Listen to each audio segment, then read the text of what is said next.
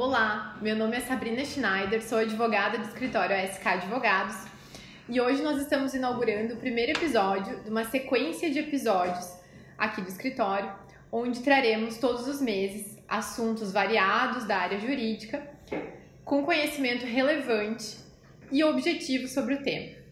No dia de hoje, nós estamos aqui com as colegas doutora Sayonara Shihold e a doutora Caroline Musselin, especialistas na área de direito de família, e o tema que nós iremos tratar é planejamento matrimonial.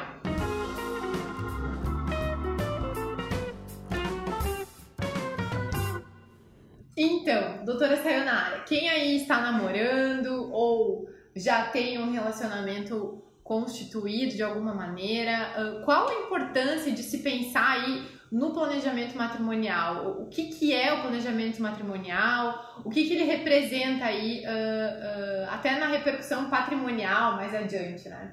Sim. Um planejamento, a gente tem que pensar para que serve o planejamento, né? Certamente para que não existam surpresas desagradáveis, né? Para que os acontecimentos ocorram de uma forma da forma esperada, sem intercorrência indesejável, né? E no casamento não é diferente. E, na verdade, os apaixonados nubentes, eles planejam com antecedência os mínimos detalhes para uma boa festa. Cardápio, bebidas, lugar espetacular, decoração perfeita, etc. Mas se esquecem, né, de, ou até melhor, ninguém ousa falar no planejamento matrimonial que, que é o planejamento matrimonial. Parece que falar num regime de bens e num pacto é um, uma questão de desamor, é uma questão de apego patrimonial, né? Mas não é bem assim, pelo contrário, tá? Fazer um planejamento matrimonial é dispor dos bens existentes ou futuros e deixando somente o amor se perpetuar no tempo, no tempo da relação. E tratar desse tema patrimonial enquanto houver amor, que antecede qualquer ruína de um relacionamento, é o melhor momento. Não tem dúvida disso.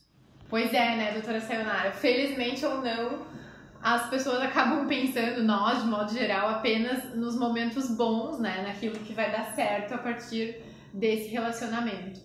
E, de fato, é necessário e a gente precisa prever, né, quando as coisas não, não vão andar como a gente imagina, como a gente né, cria as expectativas.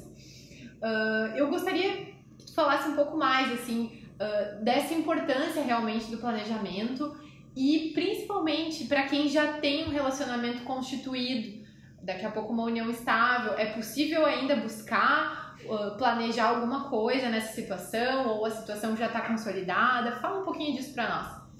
Com certeza tudo que a gente está falando aqui sobre planejamento matrimonial, isso não, não vale só para o casamento formal, vale também para a união estável. Né? Quando eu falo aqui em cônjuge, no bente, uh, entende-se companheiro e companheira também. Tá? Uh, e por que se falar desse planejamento matrimonial? Porque a gente sabe, uma coisa é certa, todo relacionamento amoroso acaba. Ah, mas ninguém se casa já pensando em divórcio. É, verdade. Né? Claro que não. Só que a gente não pode esquecer que o casamento ele não se dissolve somente pelo divórcio. Ou a união estável não se não termina somente com a dissolução, mas também com a morte de um dos cônjuges, tá? E disso ninguém escapa. A morte é certa. E ninguém sabe quando vai ocorrer, infelizmente. E aí começam as surpresas, né? Então, e, isso, os problemas. e os problemas. Por isso que um planejamento antecede e evita muito, muito problemas que, né, Muitos podem desgastes né, desnecessários.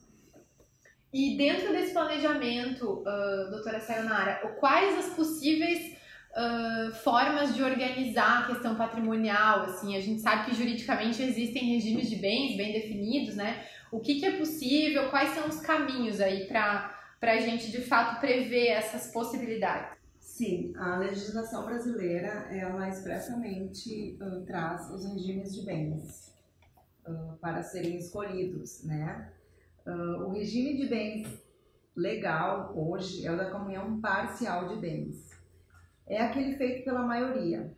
talvez até por desconhecimento dos demais tipos e seus efeitos, tá? Querendo ou não, o Estado irá suprir essa omissão se o casal não, não, não for optar, né, não optou pelo regime de bens, vai automaticamente, vai ser o da comunhão parcial de bens, tá? Não precisa de pacto antinupcial e durante o casamento será necessária a outorga uxória. O que, que é isso? É o consentimento expresso, por exemplo, para vender um imóvel ou para prestar fiança ou onerar o patrimônio, mesmo que seja só de um deles.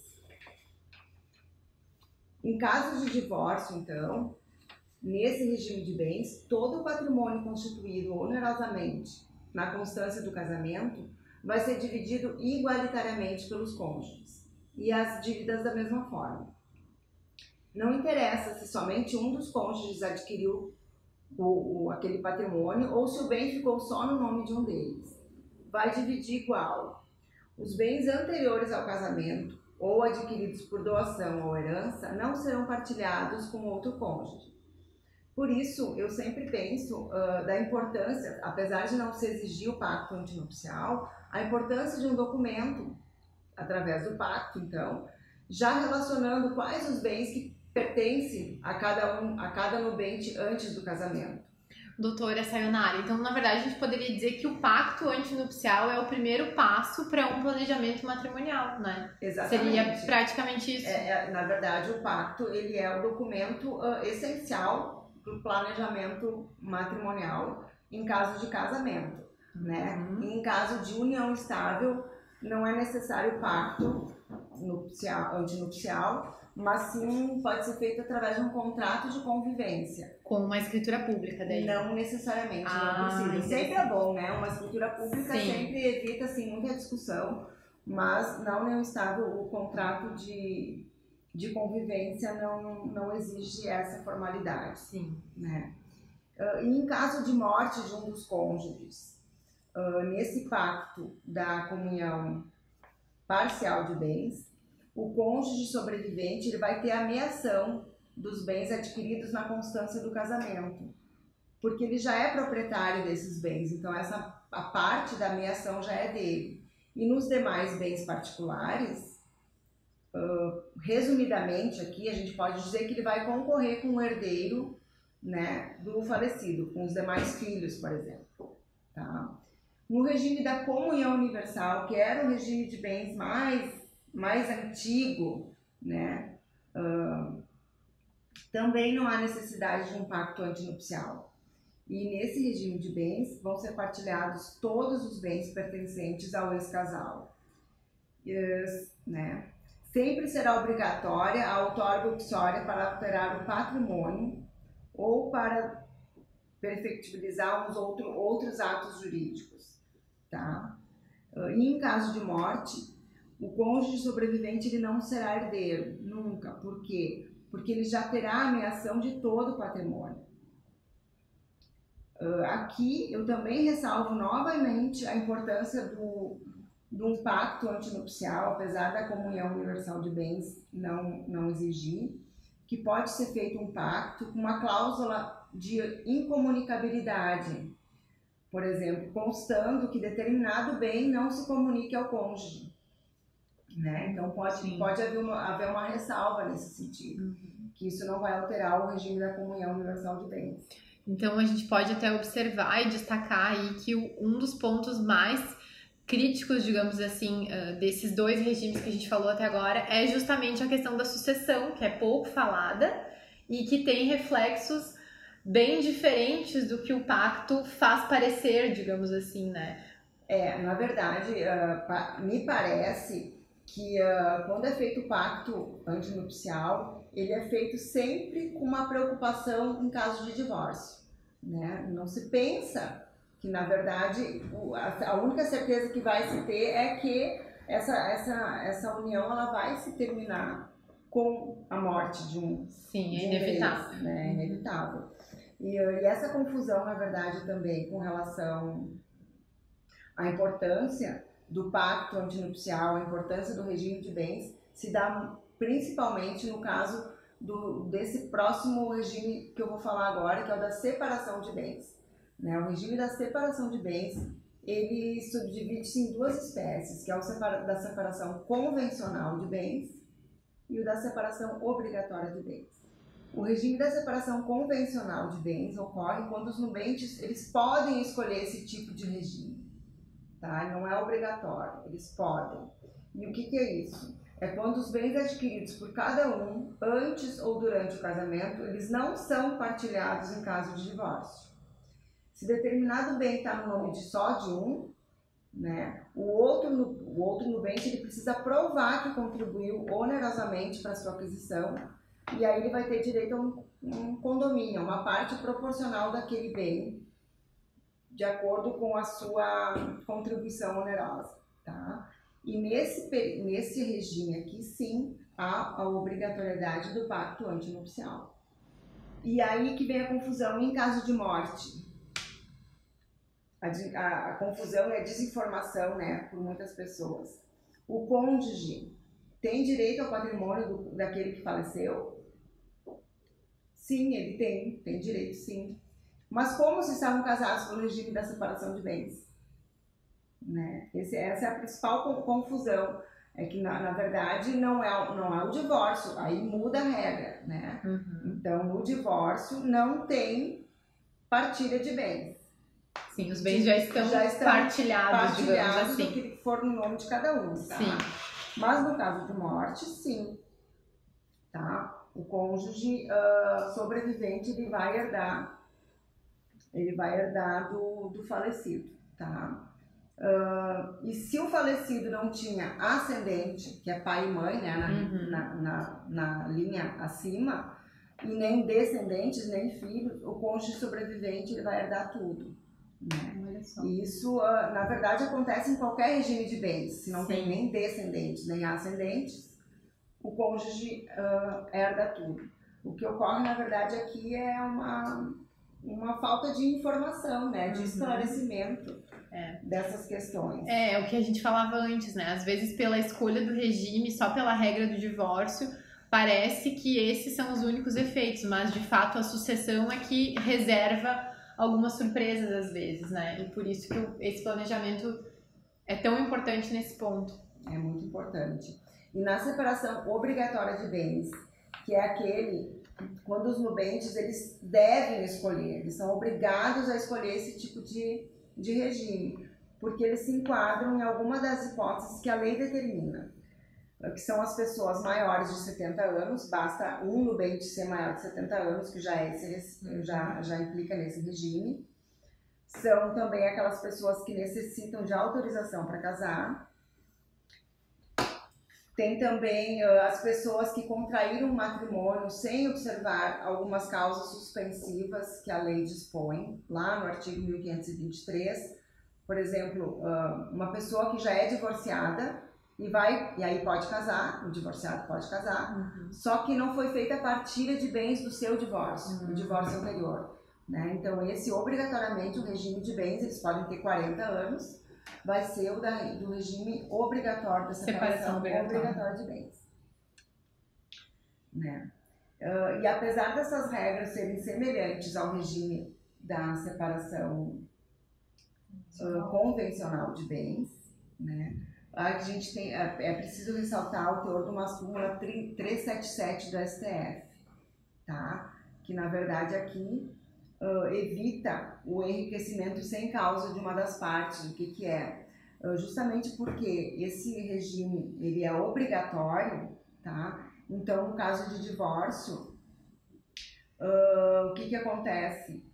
A súmula ela mitiga os efeitos e fazendo com que os bens sejam partilhados, aqueles bens onerosamente sejam partilhados entre os nubentes, no caso do divórcio. É uma exceção. É uma, é uma exceção, é. Uhum. Tá. Uh, e também, com relação a essa súmula, uh, existe um enunciado das Jornadas do Direito Civil, é um enunciado 634, uh, o enunciado que permite que, através do pacto antinupcial, né, nesse caso aqui, nesse regime é obrigatório, permite que através do pacto os, os nubentes, eles podem, eles podem estipular o afastamento dessa súmula. Isso aqui é um pouco controvertido, né? Uhum. Mas podem, através do pacto antinupcial, já pedir estipular o afastamento da súmula 377. Só fazendo um parêntese, acho que é bom para quem está nos ouvindo aí não tem uh, conhecimento jurídico assim mais profundo.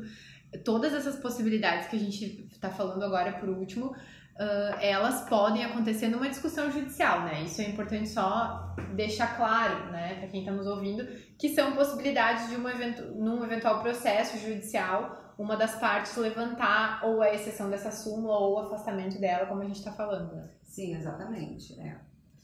Uh, então, e na seara do divórcio, a divisão do patrimônio ocorre como se fosse o regime da comunhão parcial de bens, por causa dessa súmula. Tá? E no caso da sucessão, se o falecido tiver filhos, o cônjuge sobrevivente ele não vai herdar os bens particulares. Tá? Ele só vai ter a garantia da meação nos aquestos, uhum. se comprovado o esforço comum. Tá? Então aqui também pode acontecer alguma confusão. E por último, o Código Civil fala no regime da participação final dos aquestos. Olha, eu já tenho mais de 20 anos, 25 anos de, de advocacia, eu, eu não vi. É uma lenda jurídica. É, é, uma, é quase uma questão doutrinária, mas esse, mas esse regime aqui é interessante, tá? O que, que acontece? Nesse regime, cada cônjuge ou companheiro, ele possui seu, seu próprio patrimônio. Os bens anteriores, os, os posteriores ao relacionamento, né, os durante o relacionamento, e vai administrar exclusivamente os bens. Não vai precisar de outorga compulsória, cada um vive a sua vida patrimonial, tá? Uhum. Mas, se ocorrer o divórcio, vão ser apurados os bens aquestos, como se fosse uma união parcial de bens, tá? Então, aqui também uh, não, não mudaria muito, né, com relação ao divórcio do regime da separação, da, desculpa, da, um, da comunhão parcial de bens. Né? Mas nas, há uma exceção importante aqui no caso da sucessão, porque o cônjuge sobrevivente é onde o cônjuge sobrevivente mais herda, é o regime de bens onde ele mais herda é esse aqui. Porque além de ter a meação dos aquestos, ele vai concorrer com os demais descendentes na totalidade da herança. Hum. Então ele vai, na verdade, uh, herdar, por exemplo, duas vezes Sim. o mesmo bem, uhum. né? Como se ele é, como se ele fosse, ele tivesse a meação, no caso da meação. E ainda a participação, a participação na herança. Na, na herança concorrendo com os descendentes. Uhum. Sim. Tá. E outra questão interessante que apesar desses cinco regimes que a gente falou, uh, o outro enunciado da jornada de direito civil, o enunciado 331, uh, ele estabelece que o, o rol de regime de bens existente no Código Civil ele não é taxativo, porque no processo de habilitação, tendo em vista o princípio da liberdade né, dos nubentes, eles podem constituir o seu próprio regime, e hoje se fala então da existência de um chamado de regime misto.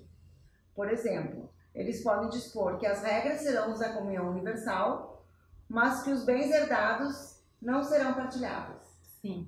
Uhum. Tá. E como se faz isso, doutora Sayonara? É realmente num pacto antinupcial ou de que forma é possível estabelecer essas regras? É sempre através do pacto antinupcial, é, durante o processo de habilitação do casamento, né? Ou, no caso de união estável, através de uma, do contrato de convivência. Uhum. E eu sempre um, aconselho a registrar, sim, uma estrutura pública, né? E aí, então, Apesar de não, não ser obrigatório. obrigatório. E aí, então, aí vão constar essas cláusulas específicas do que realmente se comunica ou não se comunica. Né? Exatamente. É. Bom, então acho que um pouco a gente conseguiu entender, assim, ter um panorama de quais são as possibilidades para, de fato, essas as opções, na verdade, para organizar esse planejamento matrimonial, né? Prever aí os efeitos e escolher, né, os efeitos mais adequadas, digamos assim. Uh, mas e se no meio do caminho, depois de, né, depois de casados, a situação consolidada, alguém se arrepende daquilo que foi pactuado ou se alguma coisa acontece que pode vir a anunciar alguns efeitos não desejados mais na frente. É possível fazer alguma alteração nesse regime? É possível voltar atrás, fazer outras escolhas ou não? Uma vez escolhido, é isso mesmo. Vou perguntar para a doutora Caroline agora um pouco sobre isso. Sim, é possível a alteração do regime de bens sem que seja feita a dissolução do casamento, tá? Uh, os nubentes podem escolher, então, trocar o regime de bens e uh, desde que não haja prejuízos a terceiros, porque o, o regime de bens também uh, determina quais são os bens pertencentes a cada um ou os bens pertencentes do casal, né? Então, desde que isso não gere prejuízos patrimoniais e financeiros a terceiros, é possível. Isso a gente está falando por causa dos outros negócios isso, né, isso, jurídicos que cada cônjuge pode fazer. De um, propriedade mesmo. Isso, um financiamento. Exatamente. Né, uma dívida, inclusive é, dívidas. Um compromisso financeiro, é. né? Tanto que para fazer essa alteração é determinado que as partes juntem quais são o rol de bens pertencentes ao casal, aí no registro de imóveis, junto ao Detran, enfim que é para realmente identificar o que, tá, o que pertence ao casal. Para fazer isso, não é possível extrajudicialmente, tem que ser feito somente uh, por via judicial, então, né, mediante uh, a contratação de advogados, enfim. Um processo não, específico. Isso aí, um processo judicial específico de alteração de regime de bens, exatamente esse o nome. Uhum. É, então realmente, de fato, é um tema bastante complexo, que tem inúmeras inúmeras complicações, digamos assim, né, e variáveis aí que precisam ser consideradas. E deu para entender também a importância desse, de, de, de fato, se tocar nesse assunto, se pensar sobre ele, né, ainda que seja tão difícil ter essa conversa, digamos assim, num momento em que a gente está pensando só nas coisas boas, né, só no que vai dar certo. Eu acho que, a, além de tudo, além da preocupação jurídica, além de a gente firmar um compromisso jurídico válido e que de fato seja bom para os dois lados. Sempre que a gente puder lidar com essas situações com sinceridade, né, e, e abrindo o jogo mesmo, falando disso da maneira mais aberta possível, acho que é melhor, né? Evita surpresa para todo mundo, né? E desgastes aí desnecessários. E aproveitar que o amor está no ar. É, pra... esse é o melhor momento. Que é o melhor momento. É, eu acho que não é errado, na verdade, né, o casal procurar orientação jurídica, orientação Sim. especializada para tratar justamente sobre esse regime de bens e sanar dúvidas que certamente, havendo um rompimento, seja ele em decorrência da morte, de um divórcio, de uma separação, vão surgir. E aí, e aí é mais como a doutora Sanara comentou, é mais difícil da gente resolver os percalços havendo um, uns ânimos alterados e, enfim, né, quando de fato há um rompimento. Então, é, então, justamente por ser né, um assunto tão complexo, é muito importante que antes de se definir qualquer regra, antes de se escolher qualquer regime, antes de se firmar qualquer documento, de fato a pessoa se consulte, né, com um advogado, alguém da sua confiança. orientação. Né? É, para tirar as dúvidas e entender, fazer uma escolha consciente, né, nesse momento tão importante. Então, o nosso episódio de hoje uh, foi esse, sobre planejamento matrimonial. Nós queremos agradecer então a todo mundo que nos ouviu. Vou pedir que, se você gostou desse conteúdo, se foi importante, curta aqui no nosso canal do Spotify, compartilhe com quem você, para quem você acha que vai fazer sentido esse assunto, pra né? Quem tá casando, é, né? É, isso aí. e, enfim, nos aguardem aí nos próximos episódios. A gente vai estar de volta aqui com outros assuntos relevantes, né, para compartilhar informação com vocês. Até mais. Obrigada.